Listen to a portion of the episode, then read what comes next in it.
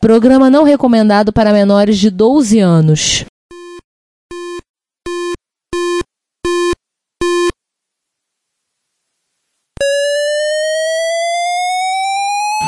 Spectrum 81, Dragon Vic and all Commodore 64, Amsterdam Dynamic Electron, cheaper BBC Micro.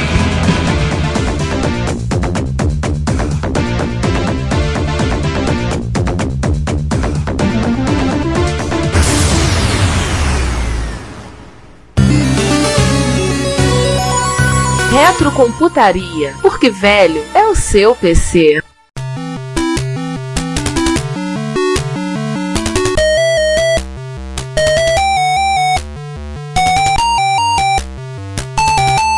Tava achando que não teria abertura engraçadinha? Achou certo, otário. Bom dia, boa tarde, boa noite. Este é o Retrocomputaria 86. 86, estamos aqui numa mesa Cara, pentagonal? Não, não, é heptagonal. Hexagonal. Isso, esse é outro aí. Hexagonal. Vamos logo que interessa, porque o assunto hoje é muito gratificante para todos nós. Bom, eu sou César Cardoso. Quem é que tá aí? Eu sou Ricardo Pinheiro. Eu sou o João Cláudio Fidelis. E eu sou o Giovanni Nunes. E hoje, dando que o assunto é tão gratificante pra gente que tem até sidekick do vilão especialmente convidado, né? Olha só. Pois é, então começamos então que o sidekick se apresente, né? Meu nome é Rafael Higgs, eu sou Fudeba e autor do livro Dossiê MSX da Editora Europa. E agora sim, o nosso vilão especialmente convidado. Muito obrigado por ter tido esse oportunidade de conversar com a gente. Oscar Júlio Burdi, bom dia, boa tarde, boa noite. Boa noite, melhor. Boa noite, pessoal. Um prazer estar com vocês aqui. Então, esse aqui é nosso segundo episódio MSX TKCP. Desta vez, esse realmente, com certeza, é único no Mercado Livre. E neste episódio simpático e cheirosinho, falaremos da Gradiente Eletrônica. Mas antes de introduzir o, o, o assunto com o nosso convidado, né, vamos rapidamente dar uma capivara na empresa. Vamos lá, senta que lá vem história, hein? O Retrocomputaria está disponível em vários serviços de streaming de áudio. Entre eles temos o YouTube, o iTunes, o TuneIn, o Stitcher, a Last FM, o Evox, Castbox FM, Player FM, Google Play Música e agora também no Deezer. Ou seja, se você é cliente daquela operadora que tem parceria com Deezer, você também pode nos ouvir por lá. Não deixe de ouvir, comentar e compartilhar o nosso trabalho. Nosso muito obrigado por sua audição. Aliás, é o seguinte, esse aqui é o mesmo material que a gente pegou naquele episódio do Friday Night, do Hot Beat vs Expert. Ah, vamos tentar dar uma, só uma resumida, pra, só para o pessoal entender, para quem não conheceu a Gradiente, ou pelo menos não tem muita noção do tamanho da empresa e da área de atuação dela, né? Pra quem é garoto novo hoje em dia, não, não sabe da importância que essa empresa teve dos anos 70 até os anos 2000, né? Uhum. Eventualmente, alguns tá. vão lembrar apenas do meu primeiro Gradiente, né? Que Ó. comprou na versão remake. Ele tá sabendo, assim, garotinho do meu primeiro gradiente Nutella aí. E alguns muitos vão lembrar do Phantom System. Phantom System, videogame de última geração.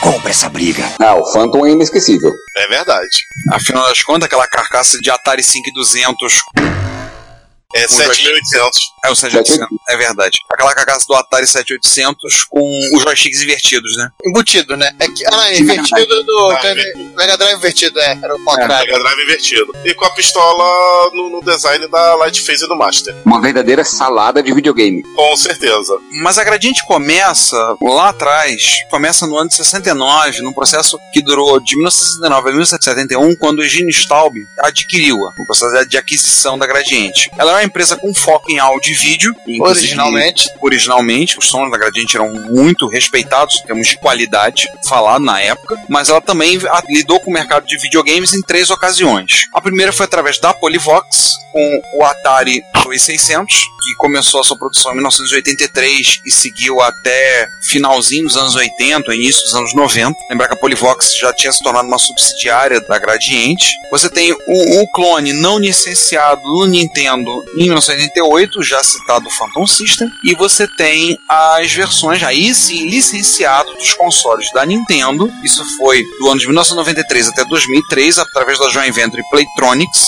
que foi desfeita três anos depois, a joint venture. A princípio a joint venture era entre a Gradiente e a Brinquedos Estrela. Correto. E dali diante ela assumiu sozinha com a Playtronics, produzindo do Super Nintendo até o GameCube e o Game Boy até o Game Boy Advance. Na realidade, o NES também. O NES e o Super NES foram lançados ambos em 1993. Claro, Eles fizeram o Ni- Nintendinho no Brasil também? Não lembro disso. não só o Nintendinho, como todos os seus periféricos e cartuchos. Eu tenho vários cartuchos da Playtronic aqui em casa. Porque o que eu lembro do ca- da cara, console, é clone de Nintendinho, com cara de Nintendinho e Nintendinho, Sim, com É, o Beat System, da Dismac, né? da Dismac.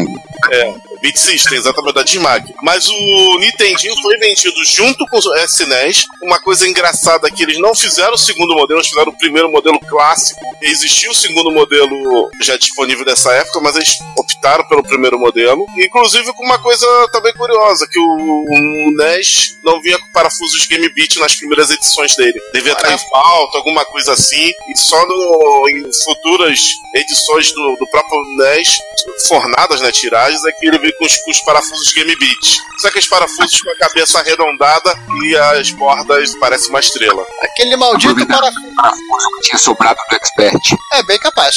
É, os, os parafusos do, do, do NES eram pretos, por acaso. Entendeu? então eram realmente sobrados do Expert. A, a Gradiente também adquiriu algumas empresas no decorrer da sua vida, né? Como por exemplo a, a Garrad, que você nunca ouviu falar da vida, em 79. A Garrar era uma empresa especializada em sons, fazia sons de alta qualidade. Era uma empresa muito, muito específica, o pessoal mais do mercado mais audiófilo. Eu acho. Meu pai tinha aparelho. Não sei se ele chegou até aparelho da Garrar. Mas se eu falar na Garrar com ele, ele vai lembrar com certeza da empresa. A Gradiente vendeu a Garrar para um grupo inglês em 1997. Uma outra aquisição, nesse caso uma empresa mais conhecida, a Polivox, de 79, que foi uma empresa fundada pelo ex-funcionário da Gradiente e acabaram sendo comprados pela própria Gradiente. É aquele gif animado do vovô Simpson, né? Botando o chapéu, dando a volta e sentando de É, onde é que nós estamos? Pois é, os aparelhos de som assim, top de linha do, da Gradiente, no início eram vendidos com a marca Polivox. Sim, meu pai teve receiver da Polivox, teve. Aquele prateado. Sim, sim, a tampa em madeira. E ele teve o. e Ele teve toca-discos da Polivox. E eu querendo futucar e brincar no toca-disco dele, ficava uma arara. Abraço, pai. Esses aparelhos eram considerados top de linha, super conceituados na época. E eu lembro que o dele tinha uma luz do lado que iluminava o prato girando, tinha uns pezinhos para regulagem do braço da, que articulava sobre o toca-disco, da agulha, assim. E pela Polivox ela lançou o Atari 2600, né? Isso. Outra aquisição foi a Telefunken, empresa originalmente alemã, foi uma subsidiária empresa alemã no Brasil, né? Isso em 89. O telefone fazia televisores, né? E mas então se foi em 89, provavelmente a Gradiente terceirizou a telefone que é a produção do monitor do MBW12, provavelmente. É, eu tenho a foto do celular, um celular chinês, é um celular chinês com a marca Telefunken. Nossa. Ah, aquele monitor colorido que aparecia na caixa do Expert também não era uma TV da Telefunken modificada? Exatamente. Isso. É o que todo mundo queria. Era uma TV da Telefone que bateram muito nela para ser muito RGB. Todo mundo nem tinha, né? Não existia. Mas eu acho que, que aquele modelo ali tinha saída RGB, né? Entrada, no caso. Não sei, eu não sei. Eu nunca vi aquela televisão de perto. Porque as da, a da- as da Philips tinham É, a da Philips a 37, né? 37. 37 que era a top da top das TVs da época, né? É. Caríssimas. Ah, devia ser um modelo copiado do projeto alemão que tinha os kart lá, então se aproveita do RGB, né? E falando em televisão, né? É, a, a última empresa era a Filco, que foi adquirida em 2005, uma empresa de eletroeletrônicos, né? Que foi Filco Ford, uma época, Filco Hitachi, muito tempo. E depois veio o Filco Gradiente? Não, Aí só Filco sozinha. Só ficou Filco sozinha.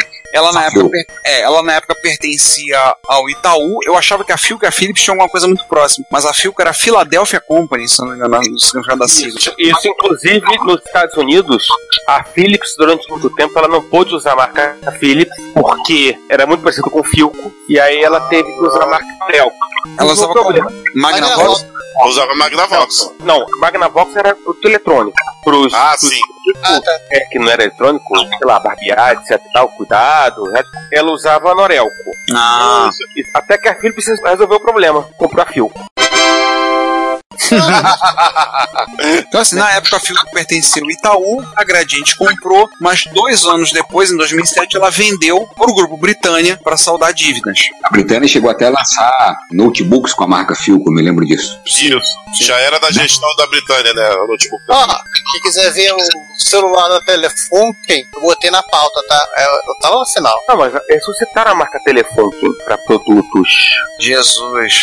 E caro, por sinal. 109 euros. Euros. Heróides. 2014, foto da Espanha. E não é bonito, não gostei. De quando isso? 2014? É. Nossa. Tem um smartphone aqui.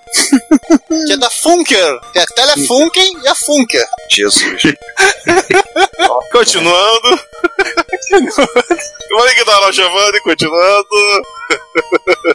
Bom, uso de produtos feitos por outros fabricantes. Nós temos câmeras de vídeo da Sony, sim, da Sony, telefones celulares da Nokia, criação como Nokia Gradiente do Brasil, uma parceria entre as duas fabricantes, uma única linha de produção em Manaus, tape decks da JVC, uma das maiores parcerias. Vou acrescentar aqui que faltou a Aiva. Sim. Aiva da Videocassete? Som. Aiva no começo não assim, né? A Aiva, a Aiva também é a Gradiente. E a Aiva, se não me engano, ela pertence à Sony, então seria também parceria com a Sony também. É, eu acho que como a Aiva era a marca mais barata da Sony para equipamento de som, por exemplo, o meu Walkman era Aiva, não era Sony, eu acho que acabou também usando tudo da Aiva pelo fato de produto da Aiva era produto da Sony, que mais barato. Sim, segunda linha da Sony. Aiwa. Aiwa. É, O lance da JVC era um lance muito antigo, né? Assim, eu lembro da parceria de muitos anos. Todo mundo falava, não, você abre um gradiente e tem um JVC ali dentro. Acho que até pra videocassete, inclusive.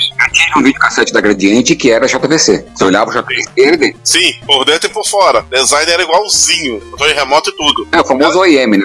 Como o projeto lá. Exatamente. Era um JVC remarcado. Agora, o lance da Nokia é histórico, né? Falando em celulares, antes de falar da Nokia, vale mencionar que a Gradiente reusou o nome Expert num celular. Olha aí. Teve um celular Gradiente Expert GX1. Você acha foto disso na internet. Era um feature phone. Sim, Quase foi o código do ponto 1. sim. G- Mas já que a gente- GX1W. Mas já que a gente começou a falar de, de telefone, vamos dar, pegar só rapidinho aquele bônus de marcas que a Gradiente registrou, vendeu, deu, negociou depois? Claro. Tem a clássica, né, do gradiente iPhone, né, de 2000, que era um feature phone que com acesso à internet via WAP, que tinha registro de marca em e tudo, tava lá o registro. Ela fez o registro em 2000, em 2012 ela anunciou o aparelho. O INPI disse, ó, legal, pode fazer. Só que aí chegou uma tal de uma empresa da maçã e foi pra justiça, porque ela queria usar a marca, porque afinal o iPhone tinha a marca da Apple, né, mas o problema é que a marca, a Gradiente é registrado antes, sete anos antes. Tinha marca no Brasil, né? Que é a ma- a marca vale do país onde está. É, para fazer o registro mundial. Mas não existe. Não, para fazer um registro mundial, ele teria que fazer o registro em cada país. É. Aliás, Rick, você pode contar aquela história aqui pra gente? Ah, sim, história do iPhone e da Gradiente. Eu trabalhei com um executivo da Gradiente que trabalhou no projeto do iPhone. Ele era gerente de telefonia da Gradiente. Muito amigo meu, vou omitir o nome dele, mas ele me contando como que a Gradiente descobriu essa história de que eles eram donos da marca iPhone. Na época, isso em 2012, eles já tinham esquecido que eles tinham registro dessa marca. Até o dia que alguém do escritório de patentes ligou para a Gradiente e falou: escuta, vocês têm o registro da marca iPhone e ela vai expirar. Vocês pretendem fazer alguma coisa com ela? Porque tem outras empresas querendo registrar. E aí foi um barata voa dentro da Gradiente, uma correria. Porque eles se tocaram do ouro que eles tinham na mão e que ia passar para a Apple se o registro expirasse. A Gradiente tinha acabado de lançar no mercado, fazia alguns dois meses antes, um smartphone Android genérico, não tinha nada muito diferente dos montes de smartphones Android que estavam chegando no Brasil. E aí eles decidiram, às pressas, rebatizar esse produto como o Gradiente iPhone para poder manter o registro da marca vivo. E esse meu colega teve a desagradável experiência de ter que catar as primeiras unidades desse smartphone Android que já estavam prontas, acho que eram 200 peças, e se trancar numa salinha, flasheando elas com um novo firmware que mostrava a marca Gradiente iPhone para poder colocar esse produto no mercado às pressas. 200. Pergunta: quanto tempo demorava flashear cada celular? Olha, eu não sei para os iPhones da Gradiente, mas eu já fiz isso. Já tive o desprazer de ter que fazer isso e eu consegui fazer uns 100 aparelhos num dia. Oh my god. Ai. É, é sofreu um pouco esse teu amigo. É, e é aquela coisa, é trancado numa salinha, pressão total, sem pizza e sem cerveja. Eita ferro. Tem café também? Olha, o café era bem ruinzinho, viu? Mas melhor que nada. Pelo menos tinha isso. Só uma coisinha, como é que ficou essa história? Que a Gradiente recorreu e levou isso até o Supremo Tribunal de Justiça. Acho que o STJ disse que a marca era dele, né? Olha, eu não sei como que ficou isso. Eu ouvi dizer que teve um acordo entre as empresas. Uhum. É, eu a Gradiente tem um monte de dívidas trabalhistas nas costas, hoje em dia, é bem provável que eles tenham feito algum tipo de acordo e deixado por debaixo dos panos com um NDA ou alguma coisa assim. É, eles fizeram um acordo, significa a Apple pagou. A Apple, não teve, a Apple não teve que pagar pra Cisco, Pagou e deu um extrazinho ali pra tudo ficar quieto. que ela quer achar o iOS e o Internet OS dos roteadores da Cisco. É iOS também. Tiveram que entrar num acordo, o iPad também, porque era um equipamento, eu acho que era um equipamento portátil para desfibrilamento, quando dá coisa de parada cardíaca, era um equipamento portátil chamado iPad. Na Alemanha, se não me engano, também tiveram que fazer acordos. Então, mais um na fila. Falando em fila, né? PlayStation, a partir da aquisição de duas empresas de Pernambuco, pelos direitos da marca, e vendidos a Sony em 2002, quando ela Peraí, desejava peraí, iniciar peraí, as operações do console Peraí, no país. João, fala uma besteira aqui. Duas empresas, uma tinha Play, outra tinha Station. Eu entendi errado, então. Não, não, não. Pelo que eu fiquei sabendo, pelo que eu fiquei sabendo, uma dessas empresas meramente era uma locadora de games de Pernambuco. Sim, uma locadora de games estava impedindo a Sony a pegar a marca dela. É, se ela registrou bonitinha a marca, não tem muito o que fazer. Exatamente. Mas no final a gente comprou essa marca e, e vendeu pra Sony, que tava, em 2002 estava desesperada pra tentar começar operações, no caso do PlayStation 2 no Brasil, né? Na realidade, a PlayStation 2 iniciou quatro em 2006. Pô, mas saiu em 2002? Não, Play 2. Então, eles provavelmente deviam estar já com planos de entrar no Brasil. Talvez até esse enclave jurídico deve ter até atrasado os planos deles.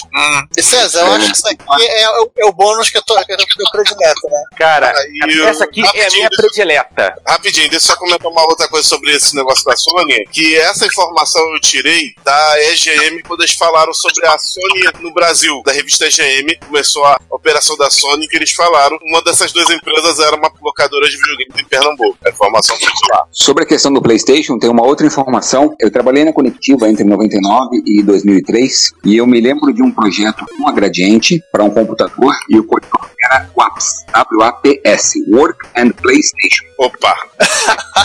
Esse projeto não foi pra frente. Eu ouvi falar dele durante uns dois meses. A ideia era ser um- uma espécie de computador multimídia. E eu tenho a impressão que isso acabou se transformando no OS. Era a tentativa da Gradiente de entrar no mercado de PCs. Aquele com o gabinete ligeiramente inspirado no X68000.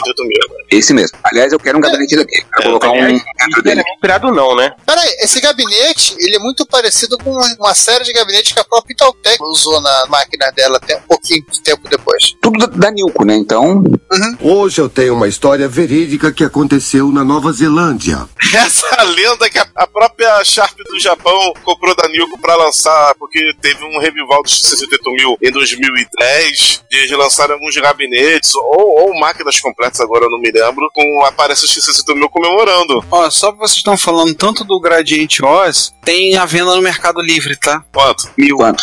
Mil reais. Mil reais completo. Completo. Monitor de tubo, com som, com subwoofer, controle remoto. Um Pentium O 4. difícil é você achar que você procura Gradiente hoje não tem coisa pro tablet. É, o CD-ROM foi trocado. O CD-ROM é um LG. Ah, desvalorizou o produto. Mas tá lá. Gradiente OS. Pentium 4, né? Mil reais. Acelerou. Acelerou. Cara ainda. Ótima oportunidade para colecionadores. Pronto. O único no Mercado Livre, não, não sei. Isso aí você deve rodar um Windows 3, né? Não, é XP. XP. Detalhe, o cara colocou, abaixei o preço para vender logo, aproveitem. tá bom. vai esperar. É. Então tá, né? Deve tá lá, OS Work and Play Solution, tá no, no guia de instalação fácil. Olha aí. Sobre esse próximo item, eu tenho uma pergunta a fazer, mas. Cara, esse E, é, é- Em 93, a Gradiente tornou-se revendedora exclusiva dos celulares Nokia através da NGD. Nokia Gradiente Distribuidora. Enfim, Eu acho que era a Nokia gente do Brasil. é. Não é B. Não, não. Wow Era NGB. NGB, enfim. NGB? Ah, tá. Isso, né? Que era joint venture e Gradiente Nokia para vender celulares Nokia no Brasil. No ano 2000, Nokia Gradiente detinha 65% do mercado de celulares brasileiros. E nesse ano a Nokia comprou a parte da Gradiente na NGB por 415 milhões de dólares. 40 vezes o investimento inicial da Gradiente na parceria. Caraca! O que gerou a famosa frase Eugênio Staub vendeu a Nokia para Nokia. Cara, quanto que valia a Nokia na época, A Nokia valia muito nessa época. E era na época que o Nokia era o sinônimo do tijolo que você Não, podia era- matar uma era o- com o Nokia na cabeça. Não, era o, cabeça o- o- o- era o auge da, né, Da do- Nokia. da Nokia. Da, da telefonia Não- celular digital, né? Tinha acabado É. de, de- ser feita a migração dos aparelhos analógicos para diversas tecnologias, É. tecnologias digitais. A Motorola comeu bola, E a Nokia passou o a rodo. Nokia atropelou a Motorola. A Não, Motorola a Nokia- até hoje não sabe o que aconteceu. Não, a Nokia atropelou todo mundo na época. Até porque a Nokia, ela, isso não ter sobre o telefone celular, Hum. Mas quem teve celular nos anos 90 vai lembrar disso. A Nokia, ela tinha uma, uma linha que praticamente todo mundo que queria o celular tinha um Nokia- à disposição. Ô César, pelo menos no Brasil, a Nokia virou quase sinônimo de celular. Não só no Brasil. Não só no É? Brasil, tá? Não só no Brasil. cara. Virou quase sinônimo de celular. Quase Mas que- enfim. foi o Bombril, o Xerox. É, Mas esse, o que a- no nosso caso é que Eugênio Staub vendeu a Nokia pra Nokia. E aí vem minha perguntinha. Dessa gestão aí da Gradiente, seja 93 a 2000, que saiu o famigerado Engage, né? Eu acho que sim, né? Eu acho que eu também acho não, que sim. o, não, o Engage acho que é, Engage é depois. É Eu acho que é depois. de 2003. Eu me lembro que quando eu mudei para São Paulo, em 2004, do comecinho de 2004, fevereiro, fiz uma matéria sobre o Engage para a revista Macmania. 2000, foi lançado em 2003. É depois. Porque, o- É. porque a Nokia, pelo menos em termos de publicidade, ela tinha feito a lição de casa certinho aqui no Brasil. Tinha quiosque do Engage em tudo que era lugar. Eu mesmo ganhei uns flyers Tinha que eventos. ganhar um videogame. Não, não chega tanto. Eu tinha ganho uns flyers que tinham o tamanho exato do videogame, que você abria com várias partezinhas, era muito interessante. E você lia encostando na orelha também. É.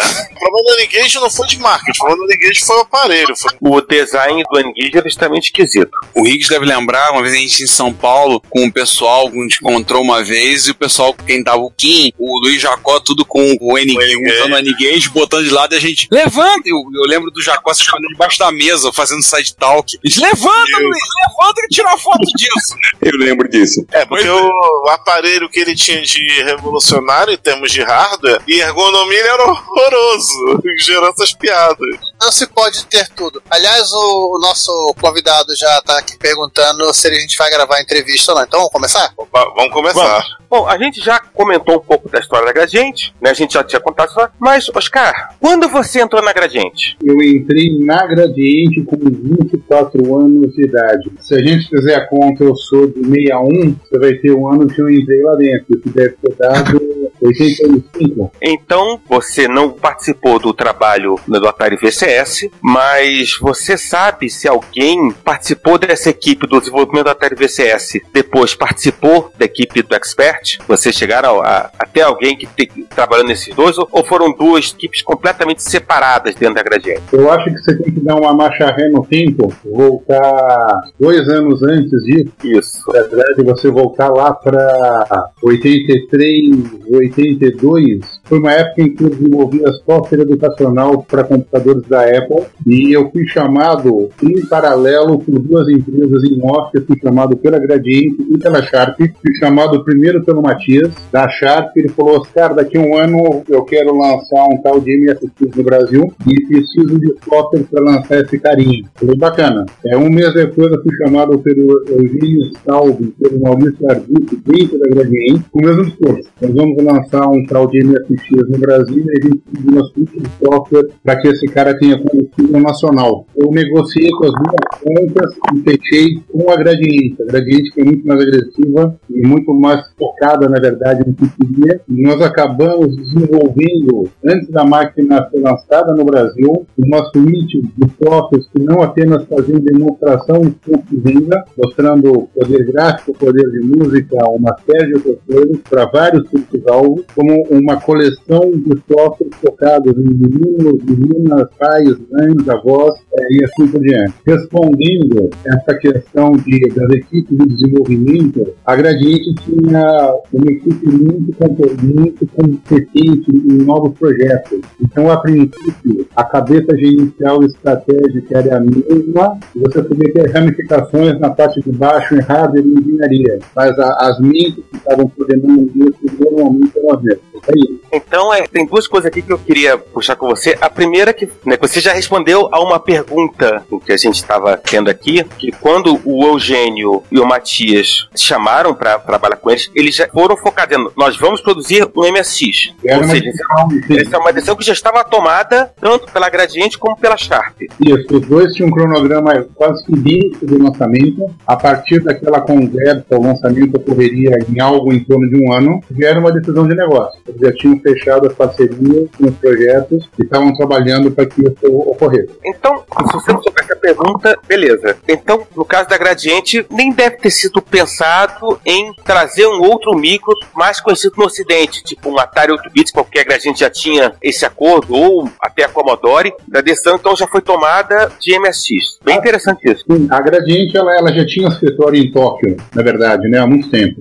Eles acompanhavam de perto, através principalmente do Maurício Arditi, que era o vice-presidente de tecnologia, eles acompanhavam exatamente as tendências das linhas de produtos e o escritório no Japão há muito, na verdade, eu acho que foi super natural ver o que estava acontecendo lá e tomar a decisão de seguir essa trilha, entendeu? Porque a gente pensa, por conta da licença que a Gradiente tinha para produção do Atari, né? Pensou que fosse interessante trazer o Atari 8-bit, né? Os micros da Atari. Mas eu acho que a decisão também do MSX também passa pela questão da própria arquitetura da máquina, né? Da agressividade da máquina. Eu acho que o, o Maurício sempre foi um baita de um visionário e os projetos a gente sabe que eram imparáveis, né? Então eu acho que a decisão, primeiro, primeiro MSX como bandeira e depois a própria decisão de ter teclado separado de CPU, essas coisas também foi muito legal. Então eu acho que, como as vendas vieram a comprovar depois, a decisão foi super acertada. É o que a gente até comenta muito, Oscar, no podcast, o pessoal falava assim: ah, mas o, por que, que o Expert vendeu mais do que o Hotbit? Por, a gente até brinca e fala: quem tomava a decisão final de comprar o micro eram os pais. Foi no meu caso, foi no caso de todos aqui que tiveram MSX, todos nós tivemos MSX, temos MSX até hoje, porque o pai olhava, foi o caso do meu pai e do meu avô, que se juntaram em uma joint venture para poder comprar o micro para presentear a mim e o meu irmão, e chegaram e falaram: esse micro tem mais cara profissional. Os meus pais também. O meu pai também. Então. Meu pai comprou um Hotbit pra mim. Olha a denúncia aqui, ó. É, ele foi. Eu acho que aqui. O Giovanni é a perna do contra. Concordo. Eu acho que aqui já é o demográfico mais ou menos do que rolou na época, né? Foi 3 para 1, né? A venda do. Pô, tem o Higgs também, ninguém vai perguntar pro Higgs, não. É só porque ele tinha TK-5. Na época eu não tive um MSX, eu tive um TK3000, mas entre os colegas de escola que tinham um computador, era inegável a, a dominância do Expert. Eram quatro, cinco colegas com um Expert. Eu fui conhecer o Hotbit porque eu fazia um curso de informática numa cidade vizinha e eles tinham um Hotbit. Não tinham Expert, tinham um Hotbit. E a sala com outras máquinas. Tinha Apple, tinha CP, tinha era uma salada incrível. Não sei como é que conseguiu ensinar Basic com tanta máquina diferente junto. É, Assim a criança aprendia, tá? Pois é, você tinha que pensar em como escrever para adaptar para a máquina que você estava usando naquela hora. Mas era inegável. O Expert era a máquina que todo mundo queria. Sim. Cara, Oi. aproveitar e fazer uma pergunta assim pra mim é bem pessoal. O desenho do gabinete, o gabinete principal, que evocava muito o videocassete, foi uma decisão proposital, né, do desenho industrial da Gradiente, de vocês, de parecer mais um equipamento eletrônico do que propriamente um cérebro eletrônico, sei lá. Não, eu, eu não participei dessa decisão. A história foi a seguinte, dando outra vez uma, uma marcha ré. Nós desenvolvemos a suíte de software da Gradiente, foi lançado e foi um baita no sucesso. De vendas, de, o estoque acabou, foi, foi muito legal. A suíte de software que você fala inclui aí o Legacy Expert, que você falou de demonstração. Isso, exatamente, isso também. Esse, esse foi um cara que a gente criou na nossa equipezinha lá de 10 pessoas, né? Eu era o responsável na equipe por fazer design e especificação do software, e o Sérgio, Luiz Sérgio Yang Moreira, era o cara responsável pela equipe de desenvolvimento, era um cara da Poli que manjava muito de programação. Um ano depois do lançamento dos MFX no Brasil, eu fui chamado para um almoço dentro da Gradiente, junto com o Staub e o Maurício Ardi, e a conversa foi a seguinte: os caras nesse um ano passaram pela cadeira aqui interna da Gradiente, três executivos, e ninguém ficou sentado na cadeira. Ninguém soube como conduzir o mercado, ou conversar com o mercado, entender o mercado, e a gente vê que você adora toda a parte de programação, você adora essa parte de hardware também, você não gostaria de ser o executivo da cadeira? Então estavam com um desafio que era assim, quem que senta na cadeira? A gente lançou, vendeu pra caramba, mas a gente tá com dificuldade de saber para onde que toca esse negócio. Você topa o desafio de juntar o time? Foi nessa época que eu topei sentar lá dentro, sou o cara do marketing do MSX de produto e tal, mas já estava lançado. Então, precificação, design, modelo de venda, rede de distribuição, propaganda inicial, eu não participei disso. Passei a participar a partir de um ano de lançamento dele, entendeu? Não acompanhei as decisões do lançamento. A campanha Então- Web dos Experts já existia nessa época? Negativo, não existia. Essa foi sua. Essa foi minha. Certo. Só Eu me lembro muito bem desse comercial. Ó, poxa, i- icônico comercial entre nós. Não, é o grande comercial, acho que você lembra de micro em televisão brasileira nos anos 80. Isso é, é absolutamente inegável.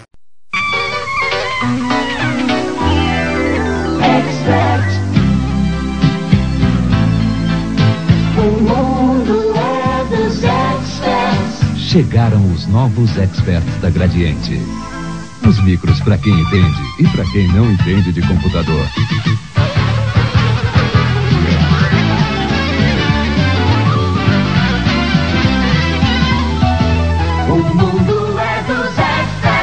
Oscar, então você também não participou da decisão de contratar a Aleph para fazer os manuais do Expert, que eram um outro ponto extremamente favorável para o Expert em relação à concorrência. Não, o Peluide já era fornecedor quando eu entrei. Ele já estava no quadro de parceiro. Um dos grandes diferenciais do Expert eram os manuais, que são muito bem escritos. Esses dias eu fui experimentar um negócio, tava com uma dúvida, eu fui correr no linguagem Basic MSX para tirar uma dúvida. Uhum. Os manuais são muito bons. Exato. Eu tive a possibilidade de conversar pessoalmente com o professor Piazzi, comentei com ele. Gente, ele conversou algumas coisas, né? O, o Rick estava junto comigo quando a gente conversou com ele, inclusive, falando que o manual realmente era um diferencial. O manual do Hotbit, por exemplo, o primeiro manual, né, do Hotbit branco, o cara que escreveu o manual foi meu professor no colégio, era professor de química. E assim, ele era um usuário de Apple, e ele pegou, foi contratado, foi lá, fez o trabalho dele e entregou, mas o manual não ajudava. Quando foi feito o Hotbit preto, a Sharp fez a coisa, digamos, certa, foi lá atrás da Aleph e eles escreveram como usar o seu Hotbit, que é um manual bem melhor,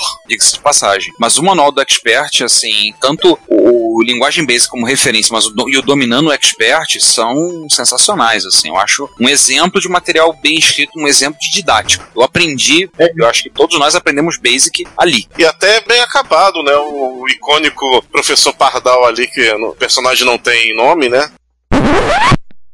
Bem, apenas um adendo. Numa conversa que nós tivemos com o professor Pierluigi Piazzi, já falecido, ele contou um pouquinho da origem daquele personagem. Ele falou que era o trabalho de um desenhista, que é muito amigo dele, e que tinha feito anteriormente vários trabalhos para materiais didáticos desenvolvidos pelo professor Piazzi, e ele explicou o que queria, e o desenhista, que eu infelizmente não lembro o nome, criou esse personagem assim na hora, e como ele disse, ficou perfeito. Então, você vai encontrar ele no Dominando o Expert, no Linguagem de Máquina MSX e alguns outros livros. Né? O próprio Aprofundando-se no MSX, nas capas do 100 Dicas e do Mais 50 Dicas. E foi uma parceria que o professor Piazzi teve com esse desenhista durante muitos e muitos anos. É o professor sem nome mesmo. E capa espiralada, esse tipo tamanho grande, porque parecia um caderno, inclusive. A apresentação era muito boa mesmo. E quem tem um material próximo, até, digamos assim, equivalente, e até os usuários falam, nossa, o material era muito bom, são os usuários do TRS-80, aquele primeiro manual do level 1, e também, até citamos no episódio 77, não, 78, né? Do TRS-80. Oito. Foi, foi. Também o, ma- o material do Coco, é, bebeu da mesma fonte. Então, assim, as máquinas tiveram manuais extremamente didáticos, bem escritos, bem feitos. Isso ficou literalmente para sempre com os usuários. né? É, isso. Tem 40 anos do lançamento do TR-70 modelo 1 e o pessoal ainda lembra do manual. Não, e, e- e- e aí, até pra gente voltar um pouco, eu acho que são pelo menos três coisas muito icônicas que todo mundo lembra no Expert: o desenho industrial, comercial e o manual. Eu acho assim, o X, ele, ele não foi tratado, pelo menos quando eu entrei na Gradiente, ele não foi tratado como um produto, ele foi tratado como uma paixão. Então, a forma que a gente trabalhava, a, forma que o Peluigi gostava de escrever as coisas, de se aprofundar, a própria agência de propaganda que trabalhou com a gente, a equipe de, de engenharia que trabalhou com a gente. Não sei se vocês lembram, houve uma feira de utilidade doméstica logo um ano depois do lançamento, onde nós lançamos um guia de software para MSX. Eu Nós lembro, fizemos- esse, esse lançamento. foi Foi em, uma UD, né? foi em São Paulo, no stand da Feira de Utilidade Doméstica. Pra você ter uma ideia, nós mandamos imprimir 20 mil manuais para dar de brinde. Esse negócio acabou no primeiro dia de feira. Absurdo. Tinha, tinha uma fila lá dentro gigantesca para as pessoas que não tinham computador, mas queriam saber o que podiam fazer com o computador, entendeu? Sim. A feira que eu tive de UD, que foi no Rio, eu sou aqui do Rio, acho que ó, uma parte do pessoal aqui é do Rio, tirando o Riggs, foi o de 87. De 87 eu não, não tive a sorte de ter um manual, mas eu peguei na época flyers da Gradiente com vários periféricos, explicando sobre o micro, explicando sobre vários softwares. Era muito bonito. E eu me arrependo até hoje de ter jogado isso fora anos depois. Eu acho que eu tenho esses flyers. Inclusive o pessoal do dataset eu tenho que verificar se eu tenho pra passar no scanner e mandar pro pessoal do dataset. Faça Eu isso, acho- Ricardo. É uma pasta ali que eu acho que eu sei onde é que tá. Bem lembrado, teria que ver isso em breve. Deixa isso guardado e vamos voltar pro episódio. Acorda, Simone! O Retrocomputaria é um podcast completamente gratuito, o que significa que você tem que pagar nada para ouvi-lo ou visitar o nosso site. Mas isso não significa que ele não tenha custos. Pelo contrário, nós da equipe investimos tempo, conhecimento e dinheiro nossos para entregar a vocês o melhor conteúdo que pudermos proporcionar. Então, se você quer colaborar conosco, adquira um dos itens que estão lá no link loja no nosso site. Ou nos faça uma doação de qualquer quantia. Contacte-nos. Podemos receber a partir de Mercado Pago, PagSeguro e do PayPal. Se você quiser doar um item de hardware, também aceitamos de bom grado. Assim você pode nos ajudar a continuar realizando este trabalho. Muito obrigado. Simone, solta o quadro aí. Uma pergunta muito rápida. Certa vez nos foi contado que os experts eram fabricados na Zona Franca de Manaus com videogame, recebiam os teclados em São Paulo e daí passavam a ser considerados como computadores. Isso é verdade? Isso é lenda urbana industrial? Isso é lenda.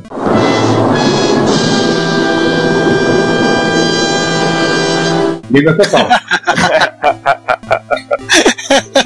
Cai o primeiro mito. Era tudo feito em Manaus, cara. Era tudo montado em Manaus, empacotado em Manaus. O Ardite disse em uma entrevista, foi publicada em Jogos 80, inclusive, que o Expert teria sido submetido à aprovação da SEI como se ele fosse um videogame. Isso confere? Eu acho que sim, e isso sim. Mas o, o teclado, tudo vinha direto de Manaus e já na caixa. Uma curiosidade: a Gradiente transportava produtos de Manaus para São Paulo, tempo de distribuição, para depois abrir, de duas formas. Ela tinha produtos via aérea e ela tinha produtos que vinham por frotas de caminhões, de lá de cima até embaixo, tá? Dependendo da demanda do mercado, o tipo de produto e pelo tipo de estresse que ele pudesse aguentar, de variação de temperatura, de, de uma série de coisas, eles escolhiam qual que era o modo de transporte, né? Pelo tamanho da demanda, os MSX sempre vieram via aérea, tá? Tinha muita coisa que vinha por via terrestre. Mas como ele, ele parecia pão de padaria que não parava, os caras tinham que mandar por avião porque ele faltava, cara. Giovanni, toca a pergunta aí. Eu tô perguntando demais. Não Mas parece você que eu tô perguntando. É, você tá perguntando, o que é que eu posso perguntar? Você me permita eu fazer uma pergunta? Vai. É a pergunta que não quer calar. Oscar, tem gente na comunidade de MSX hoje em dia que fala muito sobre a questão do licenciamento. Isso é uma coisa que se fala, alguns falam. Na época a gente sabia questões da reserva de mercado, das questões, sabemos que a Gradiente pagou pela licença do Atari e licenciou o Atari oficialmente, e depois ficou extremamente irritado, não era pra menos, né? Licenciou o Atari, um monte de gente copiou. E tem gente que bate o pé firme até hoje e fica dizendo: não, mas a Gradiente não licenciou o MSX, não era oficial, era pirata. Treze piratas sobre o caixão. Oh, oh, oh, oh, oh. E uma garrafa de rum. Por favor, esclarece essa dúvida. Eu tenho quase certeza que eu sei qual é a resposta, mas eu preferia que você puder esclarecer, ajudaria bastante. Se ele fosse pirata, ele não teria conseguido ficar à venda no Brasil por alguns anos, de jeito nenhum. A turma do Japão fácil entrava com um processo aqui dentro, atropelava todo mundo. E mais que isso, não poderia ser pirata, porque a Gradiente ela sempre teve acordos de alta tecnologia com o pessoal do Japão, com o pessoal da Inglaterra também, e então as licenças elas eram todas oficiais e havia inclusive uma questão de pagamento de royalties do consórcio do Japão. Então havia uma questão de controle de unidades vendidas, se pagar é, um dado percentual e assim por diante. Essa é a resposta. Não, então assim, se eu me permite dizer uma coisa, chupa Desculpem. Segundo mito que cai. Não, deixa, eu- deixa eu- deixa eu só explicar, Oscar. É que esse amigo é um cara da comunidade e ele fica teimando nessa história. Eu já virei pra ele e falei, cara, olha só, se você pegar o MSX Datapec, que é a documentação oficial, a última documentação oficial do MSX, lista de fabricantes, tá lá, Gradiente Sharp do Brasil.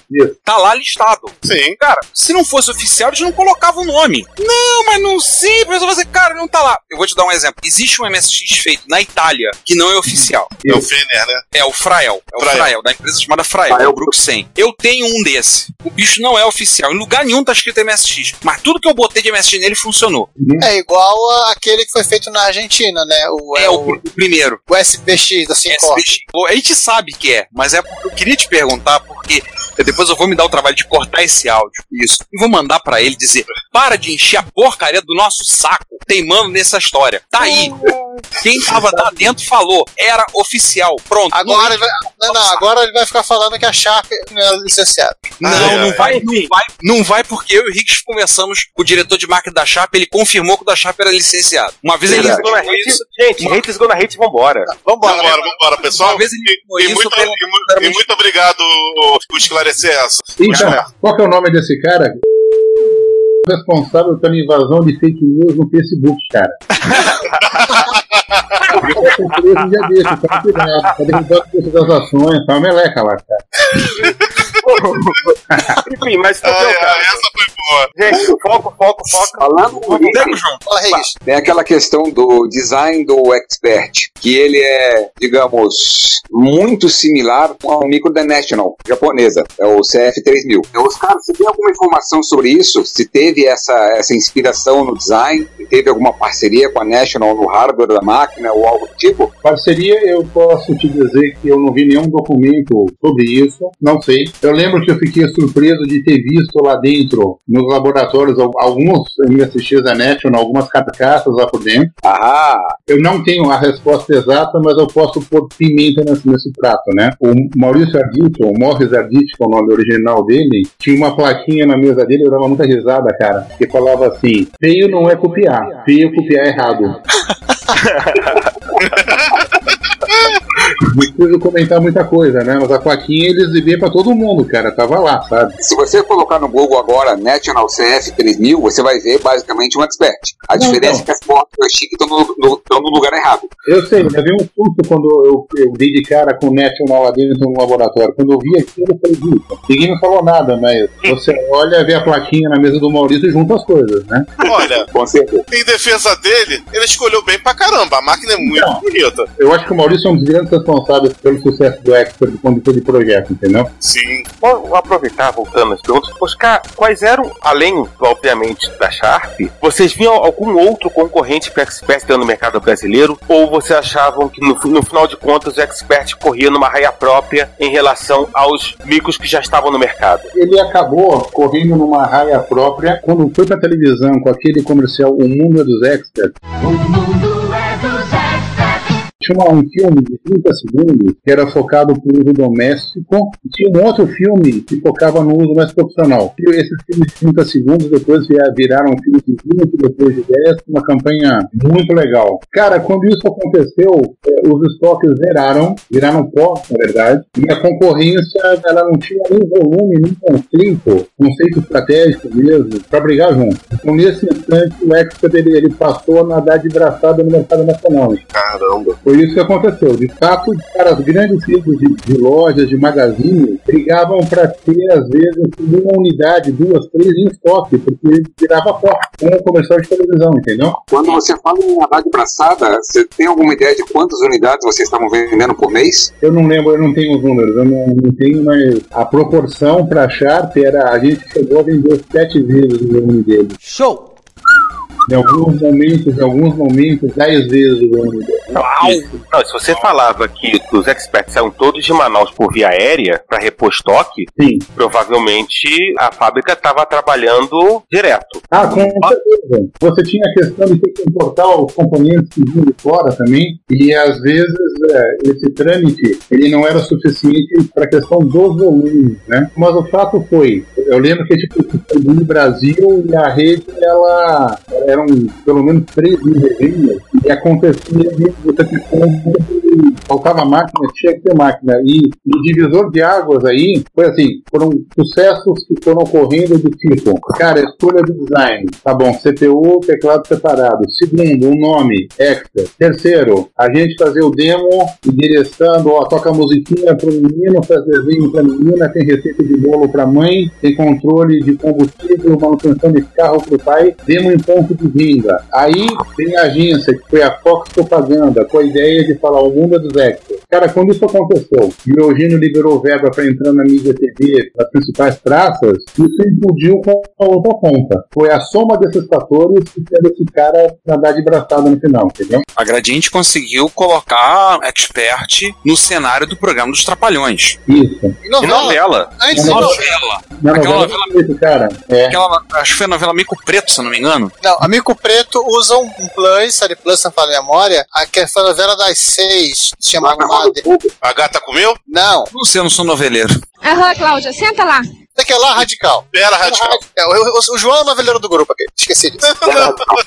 Mas eu, vou contar, eu vou contar uma coisa gozada pra vocês. Quando foi fechado o merchandising na novela das oito, eu viajei pra Globo lá no Rio e a atriz que tinha que usar o computador, que ela não enxergava nada sem óculos. Ela não enxergava, ela não sabia o que era aquilo. Pra ela, aquilo e um, sei lá, um negócio de assar pão de queijo davam na mesma, né? Vai falar aí.